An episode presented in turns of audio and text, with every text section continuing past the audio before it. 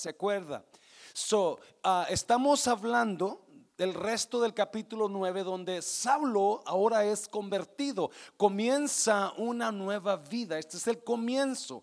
Capítulo 9 de Saulo es el comienzo de una nueva vida para él. Es algo nuevo. Ya su vieja identidad se fue, ahora comienza a vivir su nueva identidad. Y estudiando el libro de Hechos, ah, encontré varias cosas ahí. Encontré cuatro personas, cuatro personas que se dedicaron a cumplir la visión de Dios para sus vidas. So, me fui por ese rumbo, estaba mirando a Pedro, estaba mirando a Saulo, a Ananías y también a, a esta mujer Dorca. Dorcas. Ah, son cuatro personas que se dedican a cumplir la visión que Dios tenía para ellos. Si usted no se ha dado cuenta, usted tiene una visión de Dios para usted. Hay una visión de Dios en usted. Hay una visión para cada uno de nosotros. Escuche bien, Dios ha mandado, ha puesto una visión general para todo mundo. La visión de Dios general es que nosotros rijamos nuestra vida de acuerdo a su palabra. Esa es la visión general que tiene, donde cada creyente pueda regir su vida de acuerdo a su escritura, de acuerdo a su consejo. Esa es la voluntad de Dios, la visión de Dios para usted. Pero aparte de la visión general de Dios, hay una visión específica para cada uno de nosotros que tiene que ver con el propósito de Dios para nosotros. Esa visión se va a cumplir cuando nosotros podamos entender cuál es el propósito de Dios para nosotros. Y ahí en capítulo nuevo, el resto del capítulo, vamos a encontrar algunas cosas que me hablan de la visión de Dios para mí. Cuando yo estaba chico, mi papá quería que yo fuera jinete, que yo anduviera a caballo y amansara caballos, que fuera tomador, porque él encantaba el vino, y que fuera mujeriego. so, ninguno de esos tres cosas le atiné. Jinete, no, sí me gustaba andar a caballo, pero no me gustaba andar en caballo todo el tiempo. Uh, tomador, nunca me gustó la cerveza y si tomaba, tomaba una o dos cervezas, lo máximo tres, para el calor cuando jugaba béisbol y era todo y a las muchachas les tenía miedo. So, no, no, no podía hacer nada, nada de lo que mi padre quería para mí lo pude lograr. La visión que tenía mi padre para mí no se cumplió. Y muchos padres tienen cierta visión para sus hijos. Usted quiere que su hijo sea maestro, usted quiere que su hija sea doctora, usted quiere que su hija sea, you know, yo no, no sé qué quedará que su hijo o su hija sea, pero ¿se ha preguntado usted qué es la visión de Dios para mi hijo? ¿Qué es la visión de Dios para mi hija? Yo sí me lo he preguntado. Obviamente estoy de pastor en una iglesia y estoy buscando, ¿verdad? Estoy dejando, estoy mirando, ok, ¿quién vamos a poner en la iglesia cuando el pastor se ponga más viejito? No necesariamente tiene que ser mi hija, ¿sabe usted eso? No, porque esto es un llamado, esto es una visión de Dios. No, si Dios pone en, en Felipe, en Claudia, o en Mario, en Memo, el, llamado, pues oh, ahí está el lugar. Pero si no es llamado, entonces ¿para qué jugamos con eso? Amén, iglesia. No podemos jugar con los llamados de Dios. So, vamos a mirar, no les di escritura porque es mucho lo que vamos a leer, pero vamos a mirar cuatro áreas de la visión de Dios para usted. Le he puesto a esta prédica el proceso de la visión de Dios para mí, porque hay cuatro personajes que Ah, obviamente usted lo va a mirar, se dedican a cumplir la visión de Dios para ellos. Número uno, número uno, Dios, es, Dios nos escoge para cumplir su visión. Dios nos ha escogido para cumplir un propósito. No sé qué será, no tiene que ser predicador, no tiene que ser evangelista. Mucha gente cree que usted tiene que ser un apóstol, ¿verdad? No, Quizás Dios la escogió para ser la mejor esposa del mundo. Quizás Dios la escogió para ser la mamá más perfecta de, la tierra, ¿verdad? Quizás Dios la escogió para servir en el área de, limpiar. Yo no sé qué, pero hay una visión específica de Dios. Y no necesariamente tiene que ser relacionado con el púlpito, porque Mucha gente se dedica a decir, es que usted ya debe estar ahí arriba. Pues no, no, eso no es la visión de Dios para todo el mundo. So, número uno, Dios nos escoge para cumplir su visión en nosotros. Mira los versículos, versículo 10, versículo 10. Note esto.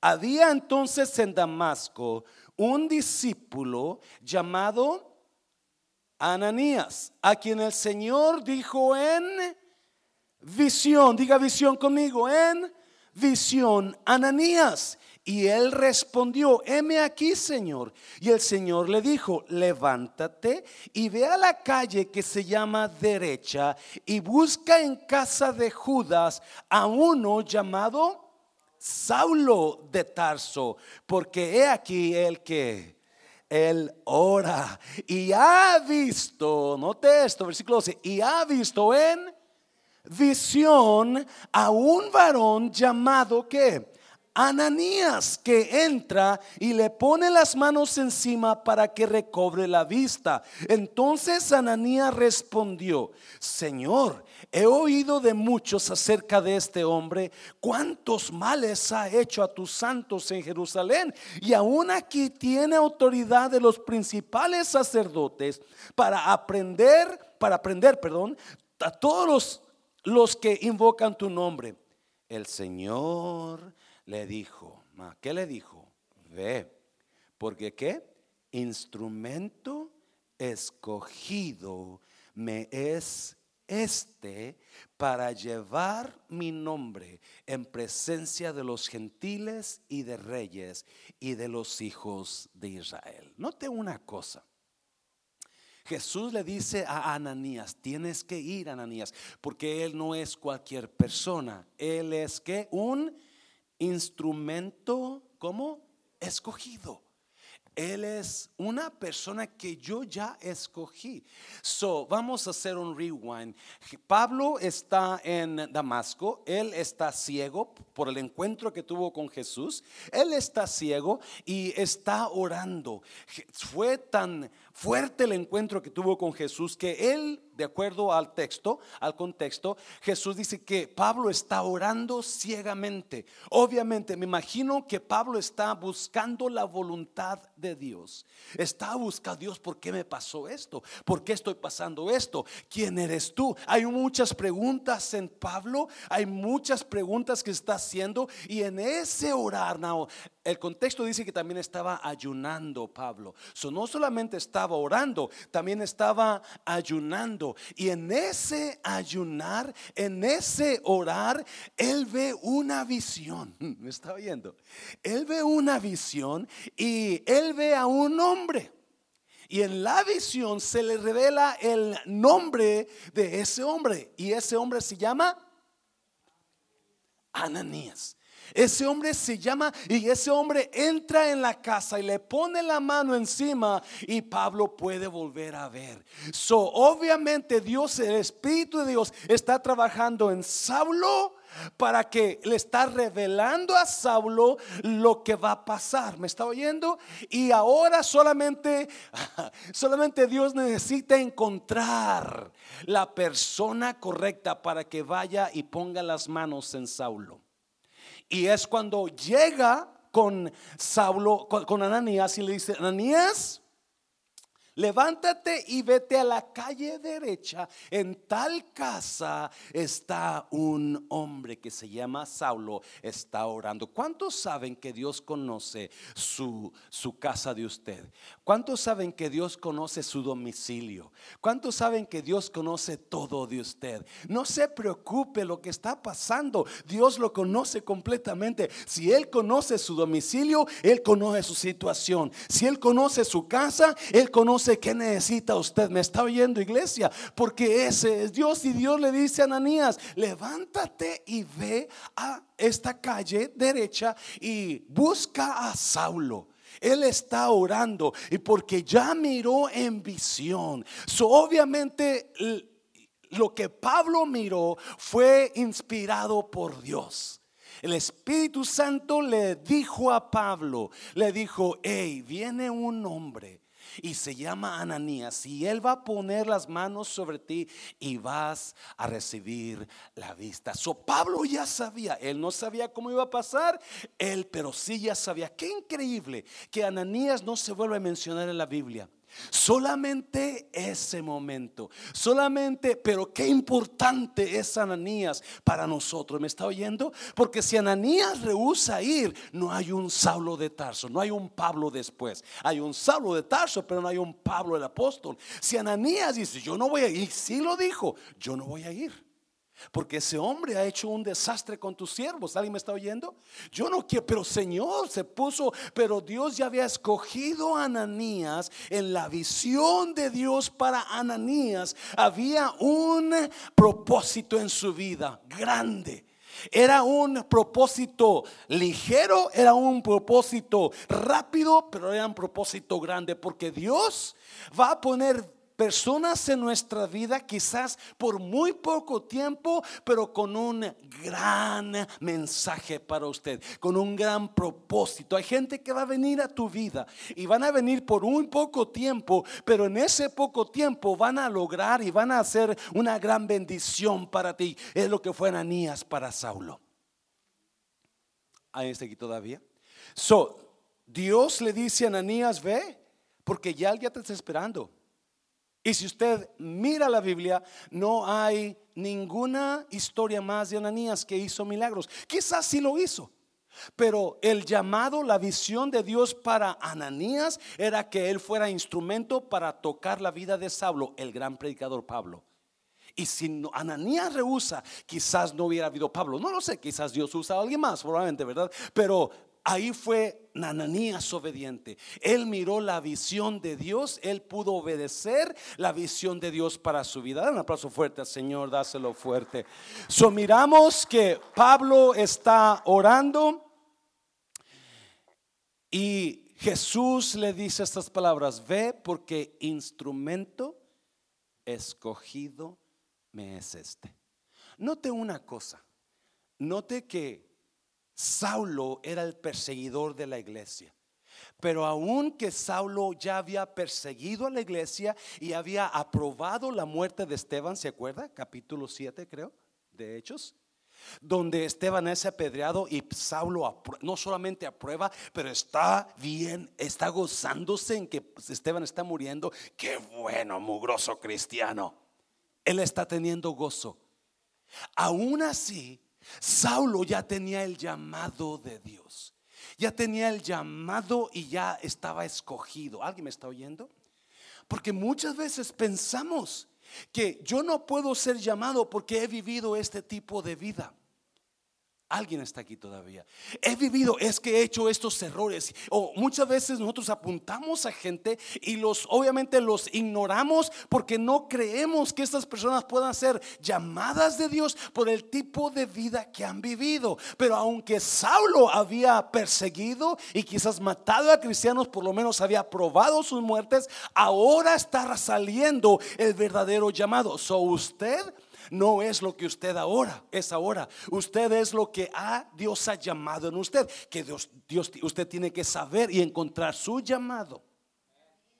Dios le dice, ve porque instrumento escogido me es este. Mira Gálatas capítulo 1 y vamos a mirar mucho Gálatas porque ahí está la, la respuesta para muchas preguntas.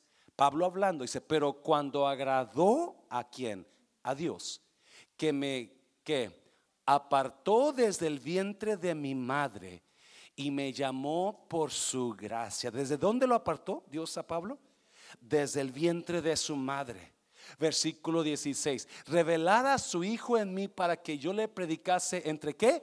Los gentiles, la visión de Dios para Saulo. No consulté enseguida con carne y sangre. Ahorita vamos a mirar. So, Pablo está en los Gálatas, Pablo está dando su conversión, su testimonio y está diciendo, yo fui apartado desde el vientre de mi madre.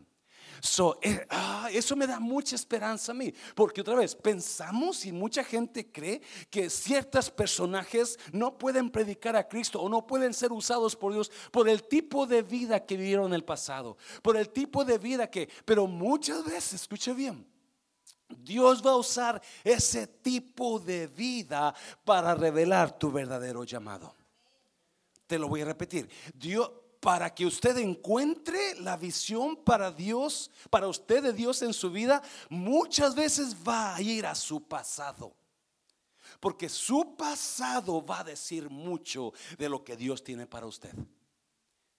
Se lo voy a decir de esta manera. Pablo tenía un celo de Dios.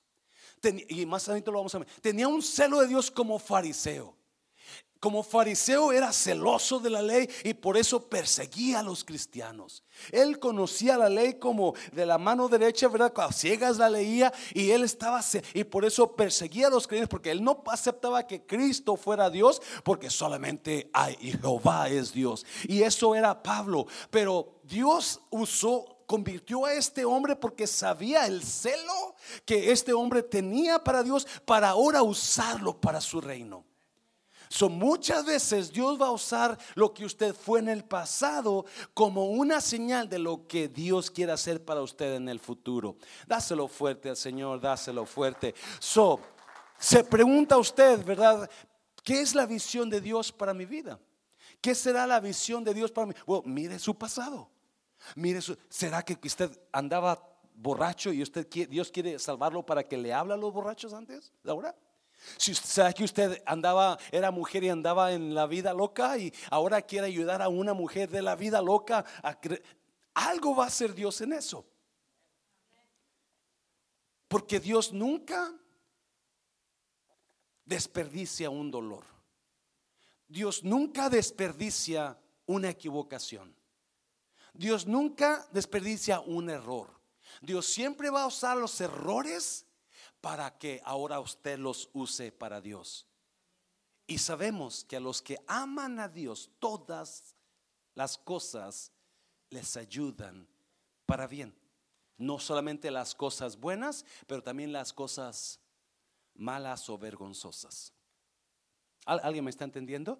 Ok, dáselo fuerte al Señor porque me, pone nervioso. So, Pablo está diciendo, Dios me apartó desde el vientre de mi madre para que tenía una visión para mí, tenía una visión para mí y aunque yo no entendía la visión de Dios para mí, ahora la entiendo. Ahora yo sé que para esto me llamó Dios. Saulo encontró la visión y el propósito de Dios para él, pero para eso tuvo que encontrarse un encontronazo con Cristo en el camino a Damasco. Número dos, número dos. Antes de hacer algo conmigo, Dios quiere hacer algo en mí. Recuerde esto, por favor. Antes de hacer algo conmigo, Dios quiere hacer algo en mí. Dios no va a hacer algo con usted hasta que no haga, haga, algo en usted primero. Y si usted no, es, no permite que Dios haga algo en usted, Dios lo va a detener ahí por mucho tiempo. Ahorita a veces se lo explico mejor. Mira los versículos. Versículo 15. El Señor le dijo, ve, porque instrumento escogido me es este, para llevar mi nombre en presencia de los gentiles, la visión, el propósito, y de reyes y de los hijos de Israel. 16. Porque yo le mostraré cuánto le es necesario, ¿qué iglesia? padecer por mi nombre. Oh, lo está leyendo. Jesús hablando, yo le voy a enseñar a este hombre cuánto él va a padecer por mi nombre. Nunca, nunca una persona puede ser usada grandemente por Dios hasta que Dios lo pruebe grandemente. No puede haber gloria sin sufrimiento. No puede haber triunfo sin pelea. No, no, tiene que haber, y, es lo que es lo que Cristo le está diciendo a Ananías, tú no te preocupes, tú ve, porque yo voy a usarlo a él grandemente, pero va a saber lo que es sufrir grandemente. Si nosotros pensamos que, que ser pastor o ser apóstol es glorioso. Oh, qué padre se ve el pastor allá. Yo quiero ser pastor, ¿verdad? Yo quiero ser el, el, que toca. Yo quiero ser el que dirige. Yo quiero ser el que se ve acá arriba. Pero no te das cuenta lo que, todo lo que existe detrás de toda esa uh, unción. Cuando hay unción, hay tribulación primero. Cuando hay grandeza, tienes que bajarte primero. Si Saulo él antes de ser Pablo, antes de, conocer a Cristo, él iba a Damasco con la autorización de los sacerdotes, ¿se acuerda? Con cartas, él iba con todo el poder. Él se creía en la cima de su carrera, él se creía en la montaña, él, él iba diciendo, yo voy a, yo voy a sacar, es más, de la Biblia dice que respirando, ¿qué? Amenazas. Saulo iba a respirar, yo, esos mugrosos van a ver, yo tengo la autoridad, yo tengo el poder, no se van a escapar de mí. Él iba con su orgullo acá arriba, él iba con su orgullo en la montaña, él pensaba que iba a ser, a huir a estos creyentes, pero de repente la luz del cielo brilla, la luz de Jesús brilla, y ¿qué hace Saulo? Cayó. La Biblia dice que cayó al suelo.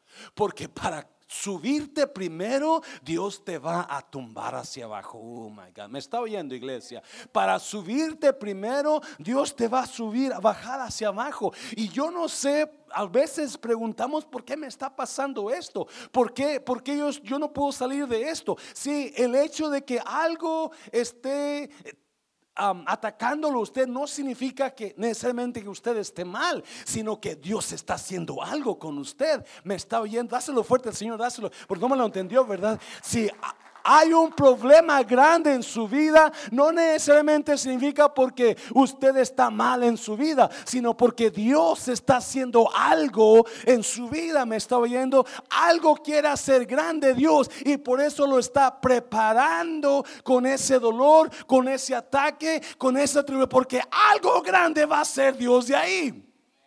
Y exactamente lo que le pasó a Pablo, antes de elevarlo, lo tuvo que tumbar.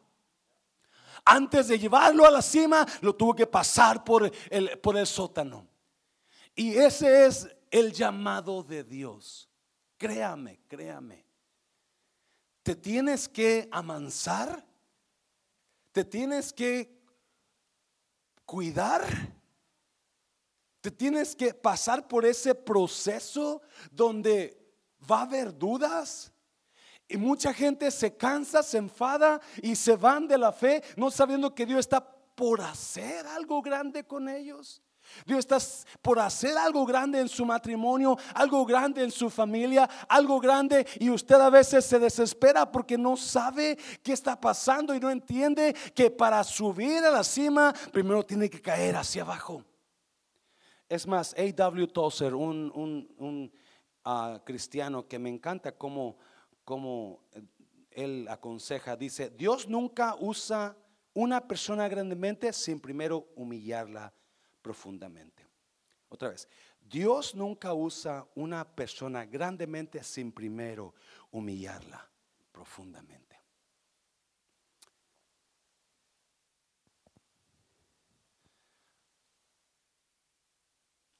Hay visión para usted.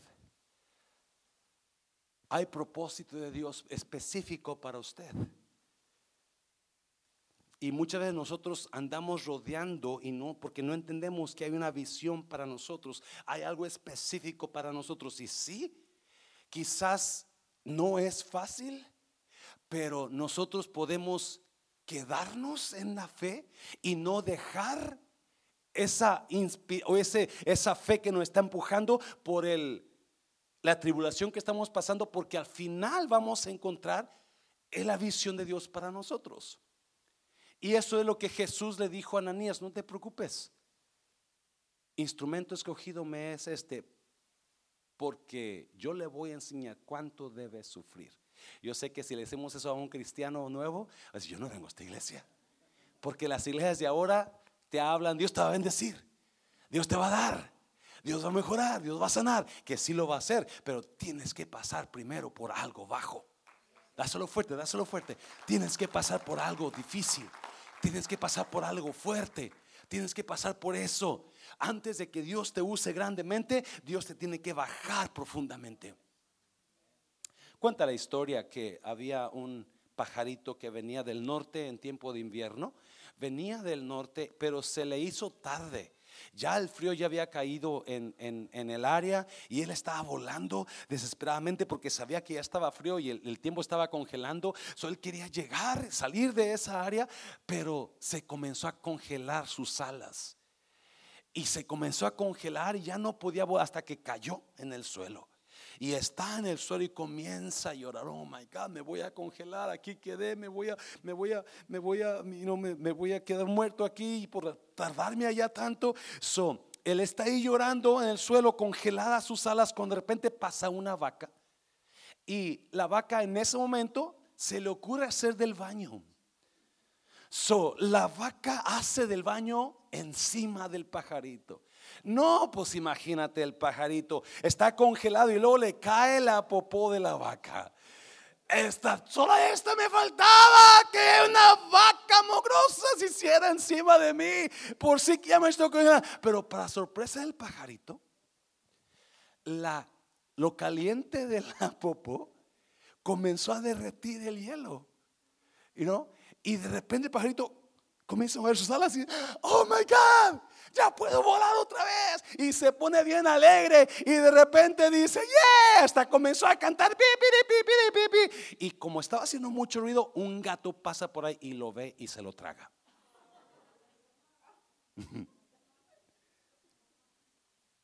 So, ¿Qué podemos aprender de este pajarito?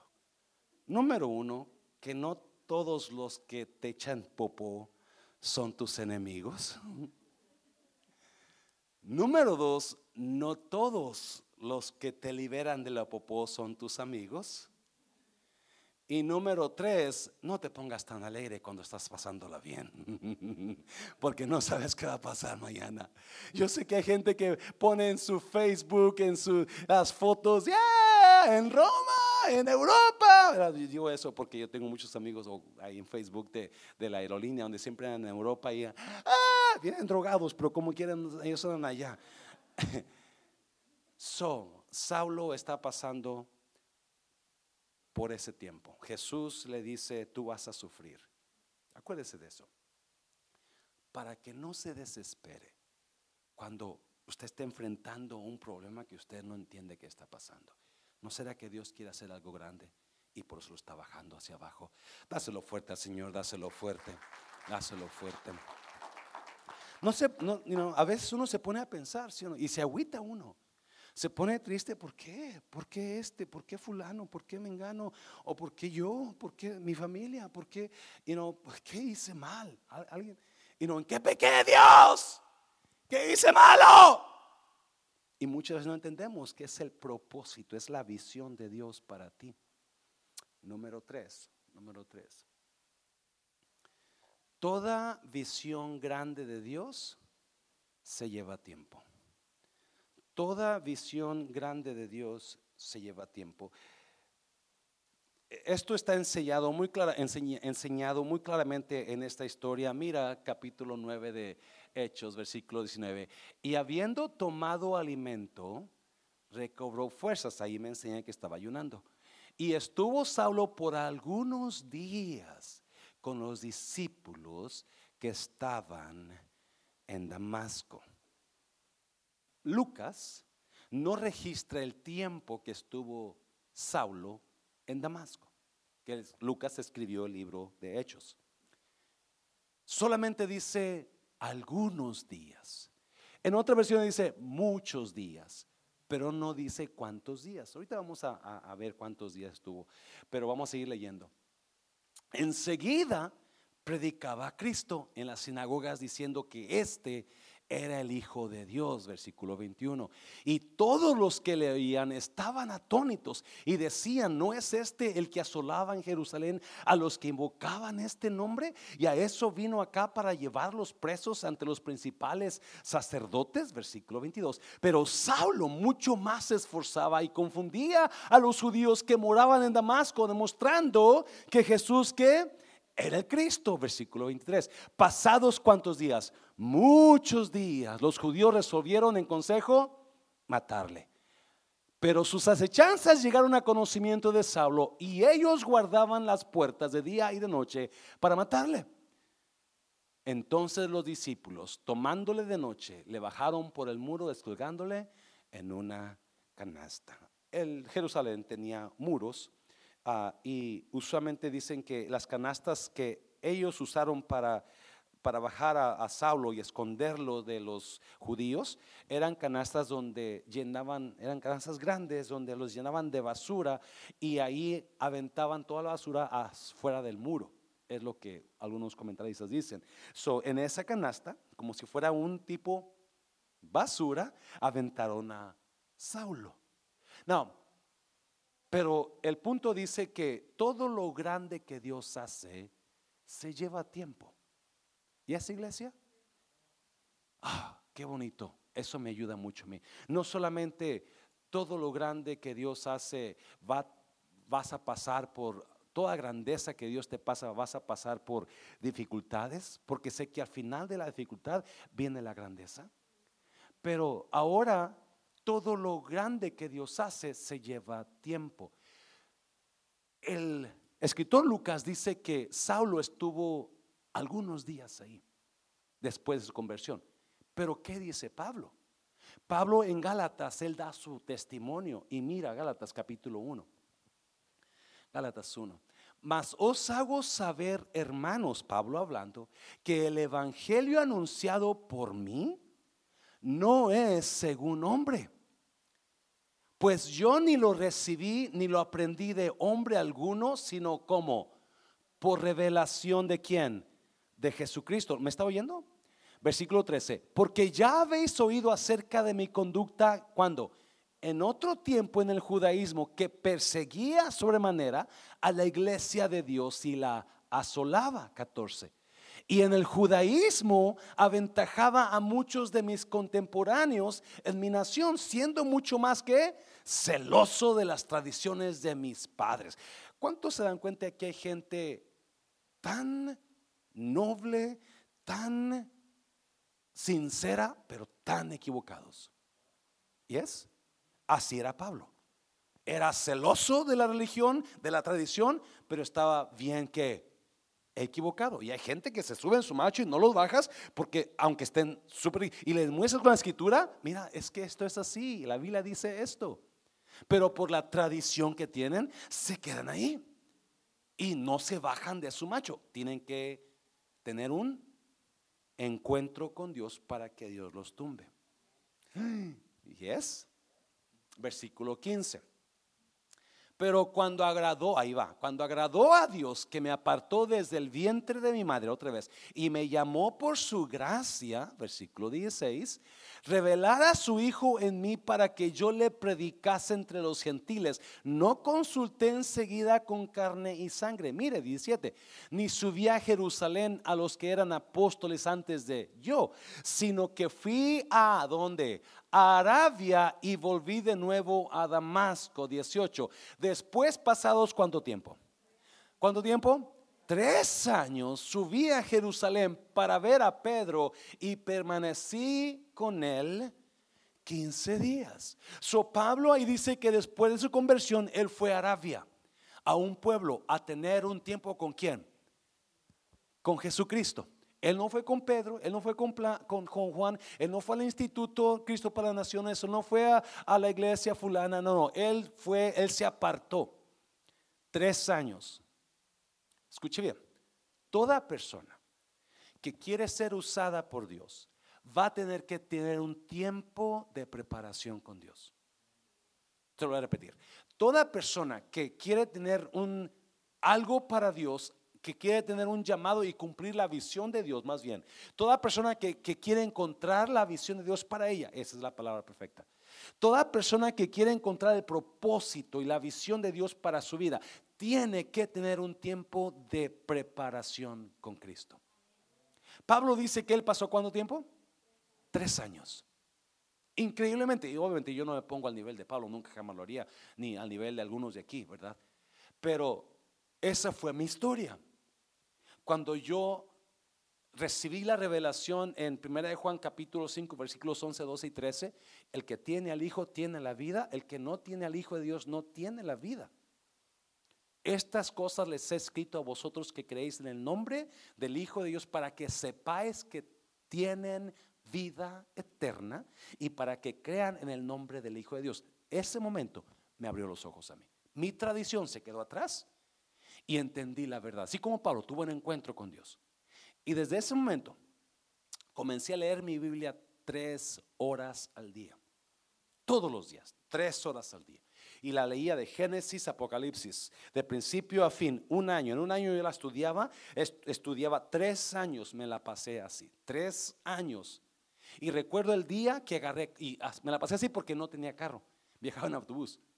So, por tres años yo viajé en autobús. Cuando yo agarré mi carro, Dios sabe cómo me dolió no darle ese tiempo a Dios. A la Pero toda persona que quiere encontrar su visión y propósito tiene que tener un tiempo de preparación con Cristo. Quizás sea discipulado aquí en la iglesia, quizás sea instituto bíblico, quizás sea un tiempo donde usted se prepare más. Amén, iglesia. Lo bueno es que todo está disponible, solamente usted se decida. Dáselo fuerte, Señor, dáselo fuerte, dáselo fuerte. ¿Alguien está aquí todavía? So, Pablo dice, yo, yo me fui tres años y nadie me enseñó. El que me enseñó fue Cristo. No, esto que yo sé, esto que te doy, no fue dado por hombre. Dijo, ahí lo leí usted, ¿verdad? No fue dado por, por voluntad humana, no, no. esto lo reprendí directamente de Cristo. Aparentemente, Pablo tuvo un encuentro con Dios y Jesús le comenzó a explicar más el evangelio que él nunca escuchó por sus como los otros apóstoles. ¿Alguien me está oyendo? Él era diferente. So, él tuvo ese encuentro con Cristo. No, capítulo 2 de Galatas, versículo 1. Mira. Después, pasados cuánto?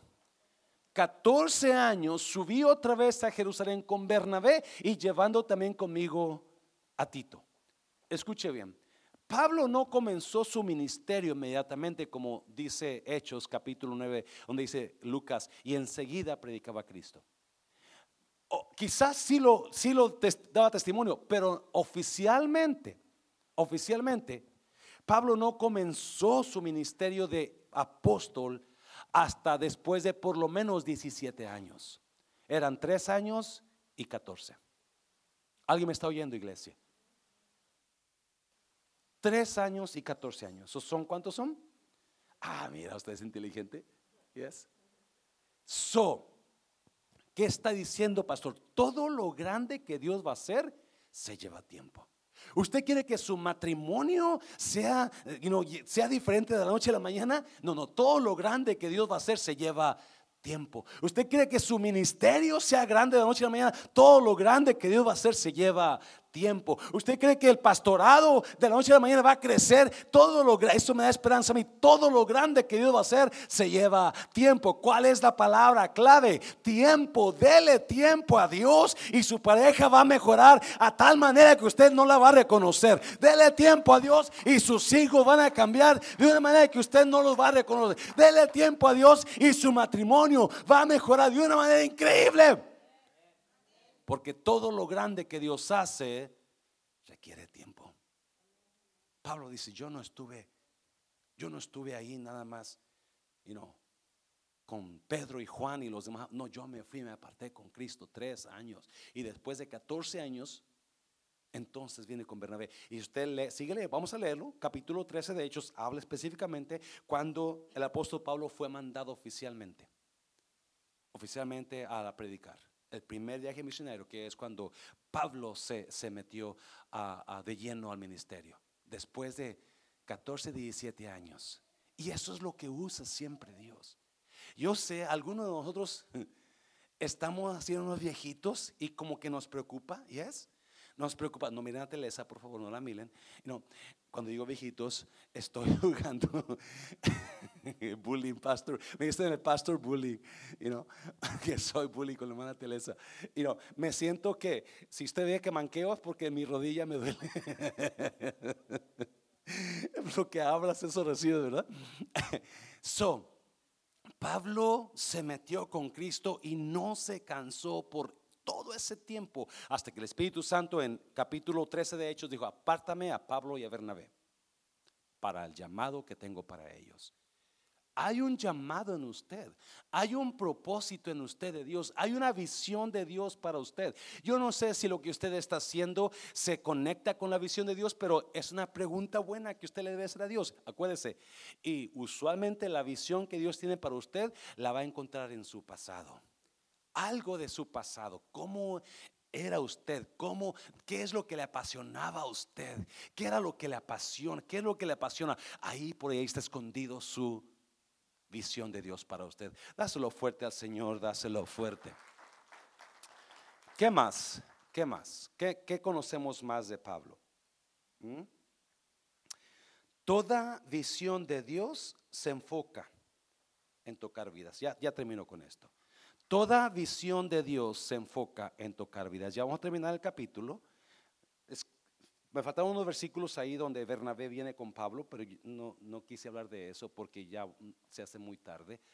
Toda visión de Dios se enfoca en tocar vidas. No, mire, vamos a ver a Pedro, vamos a dejar a Pablo un ratito y vamos a mirar a Pedro. Aconteció que Pedro, visitando a todos, vino también a los santos que habitaban en Lida. Antes yo decía Lidia, pero no es Lidia, es Lida. 33. Y halló ahí a uno que se llamaba Eneas, que hacía, ¿cuántos años? Ocho, años que estaba en cama, pues era que era paralítico. 34. Y le dijo Pedro, Eneas, Jesucristo que te sana, levántate y haz tu cama. Y enseguida se levantó. Note una cosa. Ananías cumple una visión de Dios, cumple un propósito fue rápido. El propósito de Dios para Ananías era que orara por quién? Por Saulo, ¿verdad? Ese era su propósito. Y fue rápido, pero fue increíblemente efectivo. Acuérdese, porque Dios va a traer a su vida personas, quizás por un poco tiempo, temporalmente, para suplir una gran necesidad en su vida.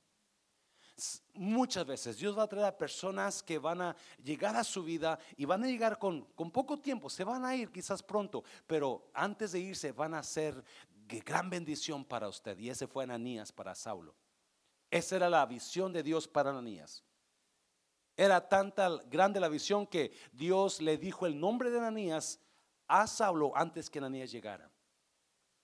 Número dos, Saulo, Dios dice que Dios lo escogió como instrumento para predicar a los gentiles.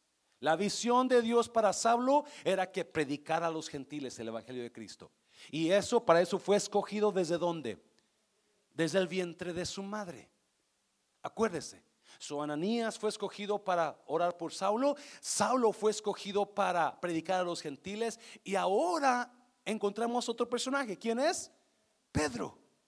¿Y cuál es el propósito de Pedro? ¿Qué es lo que Dios puso en Pedro? Si usted nota, Pedro llega a Lida y encuentra a Eneas que es paralítico. El estar paralítico te hace una persona sin esperanza de volver a caminar. El ser paralítico es igual a no tener esperanza de volver a ver la vida caminando, a jugar, a correr. No tienes esperanza. Tus rodillas no te ayudan. No hay esperanza. Pero viene Pedro y movido por el Espíritu Santo y cumpliendo el propósito de Dios para él, enseguida le dice a Eneas, Eneas, Jesucristo te sana. Qué increíble, ¿no? Hoy te voy a sanar, Eneas. No le dijo eso. Le dijo, Jesucristo te sana para darle la que gloria a Cristo. Esos son los grandes hombres de Dios.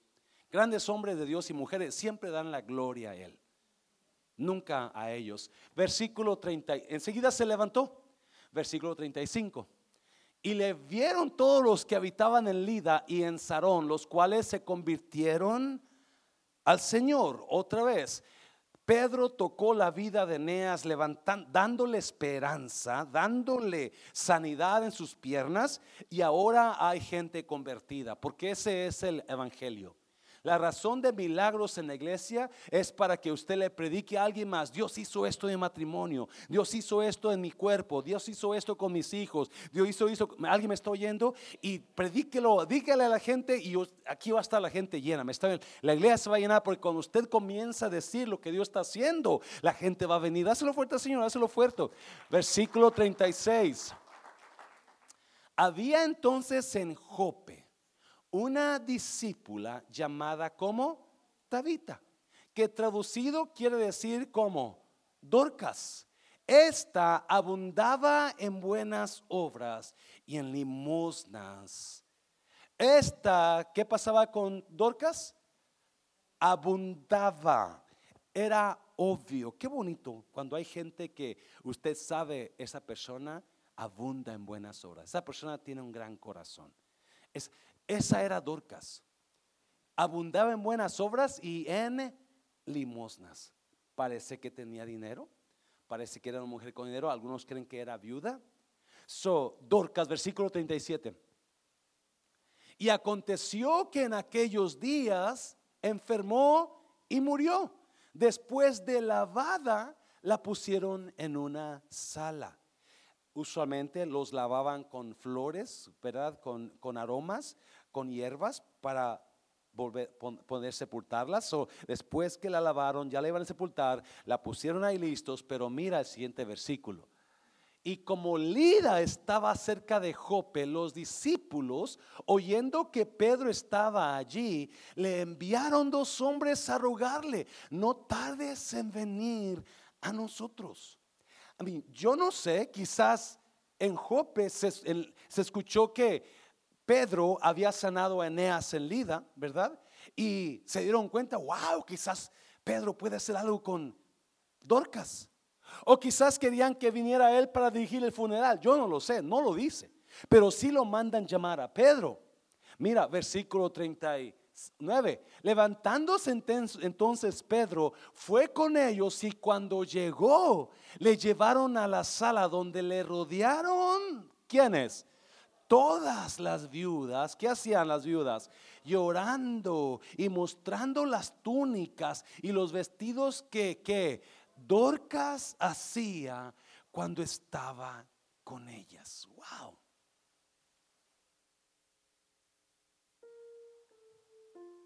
Cuando usted se muera, ¿quién, lo va a extrañar? Ok, vamos a poner al pastor. Cuando el pastor se muera, ¿quién lo va a extrañar? Pues como el pastor decía, feliz como lombriz, es lo que se va a acordar de mí, con seguro, ¿verdad? Cuando el pastor te conozco como si tuviera tirado nueve meses aquí, es lo que se va a acordar de mí. Pero se ha preguntado, cuando yo me muera, ¿quién se va a acordar de mí y por qué? ¿por qué se van a acordar de mí? So Pedro llega y, en cuanto entra en la casa, un montón de mujeres, y no andaban tratando de quedar bien con Pedro porque eran viudas. ¡Uh, ¡Mi chanza! No, sino que le presentaron vestidos y túnicas que Dorcas les compraba. La hacía. Ella hacía eso. Quizás Dorcas era una mujer donde cuando el pastor predicaba del propósito de Dios, ¿qué propósito Dios tiene para usted? Ella dice, pues yo no tengo ningún propósito. Yo soy del rancho la, El Nopal y, bajé hace con chiquita. Lo único que yo sé hacer es tejer. Yo no sé hacer nada más. Yo, más yo no sé predicar, yo no me pongo aquí a, hablar bonito ni a orar bonito, pero pues yo nomás sé tejer, es todo lo que sé hacer. Yo no sé hacer nada. Yo no sé y no, a, ser tan bonita como las demás que paran la puerta con su sonrisa bien bonita. Yo no sé hacer eso. Esa era Dorcas. Y ahora que se fue, todo mundo está llorando. Ahora que se fue, todo mundo quisiera que estuviera ahí. So llega Pedro. No, mira, versículo 40. Entonces, sacando a todos, Pedro se puso de rodillas y oró. Y volviéndose al cuerpo, dijo, Tabita, levántate. ¿Y ella qué hizo? Abrió los ojos y al ver a Pedro, yo quizás hubiera corrido. Oh my God. Que se levanta la, puerta del ataúd. ¡Ah! Ella abrió los ojos y Pedro se incorporó, versículo 41. Y él, dándole la mano, la levantó. Entonces, llamando a los santos y a las viudas, la presentó viva. 43, 42. Esto fue notorio en toda Jope. Y otra vez, ¿qué pasó? Y muchos creyeron. Por favor, iglesia, no dejen de decir lo que Dios ha hecho con usted. Porque usted tiene una gran historia. Y cuando usted les diga a las personas, sus conocidos, sus amigos, sus compañeros de trabajo, lo que Dios ha hecho o está haciendo con usted, ellos van a querer estar aquí. Ellos van a querer venir. Nosotros necesitamos decir más lo que Dios está haciendo con nosotros. Versículo 43. Y aconteció que se quedó muchos días en Jope, en casa de un cierto Simón curtidor. So, vamos para Dorcas otra. Dorcas es esa mujer que no sabe hacer nada más. Lo único que sabe hacer es dar y tejer. Dar y tejer. Quizás muchos la ven y no les da mucho gusto. Las únicas que tienen gusto de verla es, son las viudas, porque ella siempre está dando y tejiendo. Y está en su casa, mejor que llegaba de servicio y se ponía a comer. Y terminando de comer, en lugar de ponerse a ver la novela Mujeres Asesinas, se ponía a tejer, ¿verdad? se ponía a tejer, se ponía a hacer, pensaba, ah, fulanita, la miré con su, con su, con su suéter todo roto, lo voy a hacer un suéter nuevo. Y esa era, esa era Dorcas. Note una cosa. Es lo que me impactó. Esteban fue muerto. Y se quedó muerto. Dios no resucitó a Esteban, aunque aparentemente Esteban era más necesario aquí. Porque le hacía milagros, ¿se acuerdan? Los milagros que hacía Esteban. Hacía muchos milagros y se enfrentaba contra los sacerdotes y contra los escribas y fariseos. Capítulo 11 de Hechos, adelante vamos a mirar que Jacobo, el hermano de Juan, Herodes lo mató. ¿Y por qué no resucitó a Jacobo?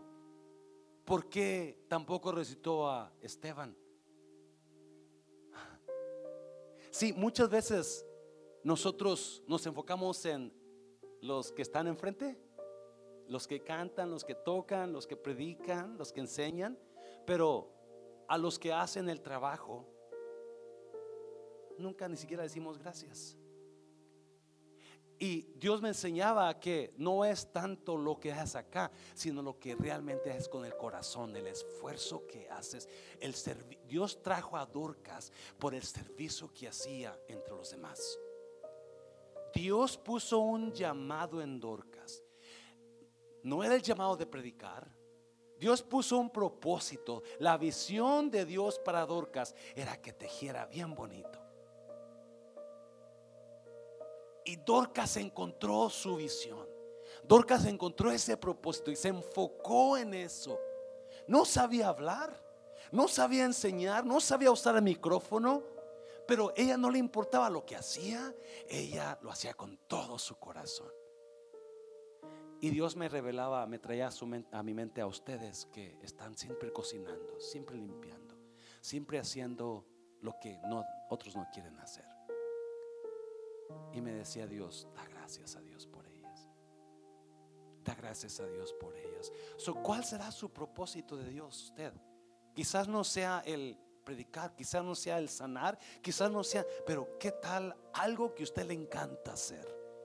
Y lo pone en las manos de Dios lo pone en las manos de Dios. Y usted va a mirar la gloria de Dios, porque Dorcas, después de estar muerta, vino y resucitó otra vez. Dios le dio una nueva oportunidad de seguir su ministerio. Todo porque Dorcas encontró la visión de Dios para su vida. Dáselo fuerte al Señor, dáselo fuerte.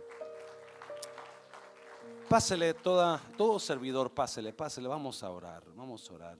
Si usted trabaja, si usted hace cosas y quizás personas no le, no le agradecen, no le dicen gracias por lo que hace.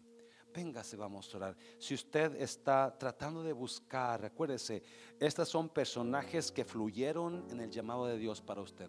Son personas que fluyeron. Véngase, véngase, mujer que está siempre trabajando ya, véngase, ya, ya no damos, ya ahorita los frijoles no se van a quemar. Véngase, véngase usted, véngase, vamos